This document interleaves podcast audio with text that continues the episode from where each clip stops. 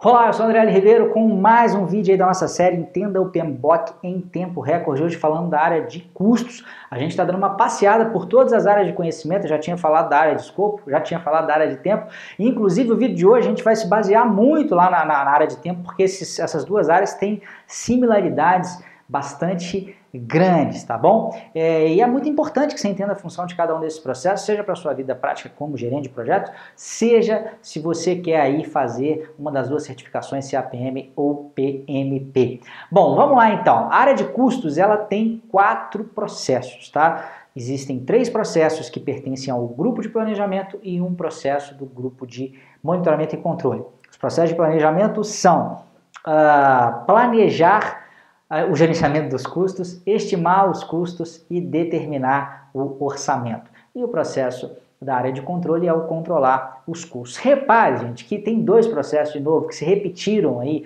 né, com ligeiras mudanças aí lá nas áreas de tempo e na área de escopo, né, que é o processo planejar o gerenciamento de custos, que tem a sua contraparte, que é o planejar o gerenciamento do cronograma e planejar o gerenciamento do escopo, e também o controlar os custos, que tem o controlar o cronograma e controlar o escopo lá nas suas respectivas áreas. E eles têm um jeitão muito parecido. Eu vou começar por eles dois, vou começar das pontas, justamente para não ter que ficar chovendo no molhado. Planejar o gerenciamento dos custos define como que os custos vão ser gerenciados, como que os outros processos vão ser é, executados. Por exemplo, eu posso definir nesse processo qual que vai ser o grau de precisão das minhas estimativas de custo. Será que eu vou ter que chegar no nível de centavo, no nível de real, no nível de dezenas de reais, no nível de milhares de reais ou de dezenas de milhares de reais?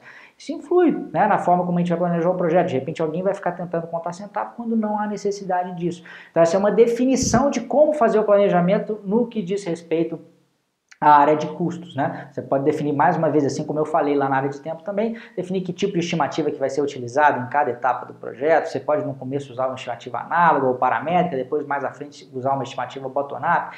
Enfim, falou em planejar o gerenciamento de alguma coisa, estamos falando em como? E o processo controlar os custos, ele também tem a sua similaridade, Tá? Ele, ele serve para, primeiro, monitorar né, se os custos do projeto estão andando da forma como eles foram planejados e também é, processar qualquer tipo de mudança que aconteça. Né? Vamos supor que, de repente, existe um corte de orçamento global na sua empresa e o seu projeto vai sofrer com isso. O seu projeto tinha, a princípio, 2 milhões de reais, mas agora ele vai ter só 1 milhão e meio de reais. Tem que se avaliar quais vão ser os, quais vão ser os impactos no projeto, se vai ter algum corte de escopo. Né? Isso tem que ir lá para o controle integrado de mudanças e isso vai para o controle integrado via esse processo que é controlar os custos. Agora, com relação à parte de monitoramento, tem uma ferramenta muito importante aqui, muito importante mesmo, que é a análise do valor agregado. Né? Você precisa, se você quer ser um gerente de projetos aí de verdade, você precisa de, de saber como é que funciona né, essa técnica. Ela serve justamente, ela é muito legal, que apesar de ela estar na área de custos,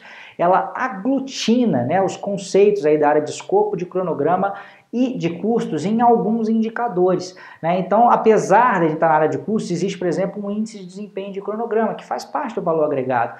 Né? Existe também, obviamente, um índice de desempenho de custo. Não vai dar para falar de valor agregado aqui de uma forma detalhada, porque a técnica ela é como o, o, o, próprio, eu ia falar que ela era muito detalhada, porque ela tem várias continhas que a gente tem que fazer, vários índices que a gente tem que aprender a calcular. Então esse vídeo aqui é mais um overview, é mais para você saber que a maneira mais comum que você tem de monitorar os custos é via análise de valor agregado. Acho que no meu canal até tem algum vídeo falando a respeito disso. Se não tiver, logo logo a gente traz aqui para você também. Então pegamos os dois processos das, das duas pontas, né, o planejar o gerenciamento de cronograma, dos custos, desculpa, e o controlar os custos, tá? Ficou, ficou faltando os dois do meio aí, né, que são estimar os custos e determinar o orçamento. Estimar os custos é muito parecido também com estimar as durações e estimar os recursos. Né? A gente vai para cada pacote de trabalho, né, ou para cada nível da EAP aí, identificar quanto que vai custar, né, quanto de dinheiro que a gente vai investir. E o determinar o orçamento ele tem um algo a mais. Assim como desenvolver o cronograma, ele dá uma lapidada nas estimativas e, nas, e, nos outros processos lá da área de tempo, o determinar o orçamento, ele também dá essa lapidada final. Porque, eventualmente, eu posso estimar uma quantidade de dinheiro aí para as atividades e para os pacotes de trabalho que eu não tenho. De repente, eu tenho uma restrição de orçamento e eu vou ter que, justamente nesse processo de determinar o orçamento, fazer os devidos ajustes para que as restrições e o meu planejamento eles conversem, eles entrem em acordo, eles não fiquem divergentes um do outro. Além disso, no processo de determinar o orçamento, a gente gera a linha de base é, é, dos custos né, do projeto e além disso é onde a gente coloca também, a gente acopla as reservas de contingência e as reservas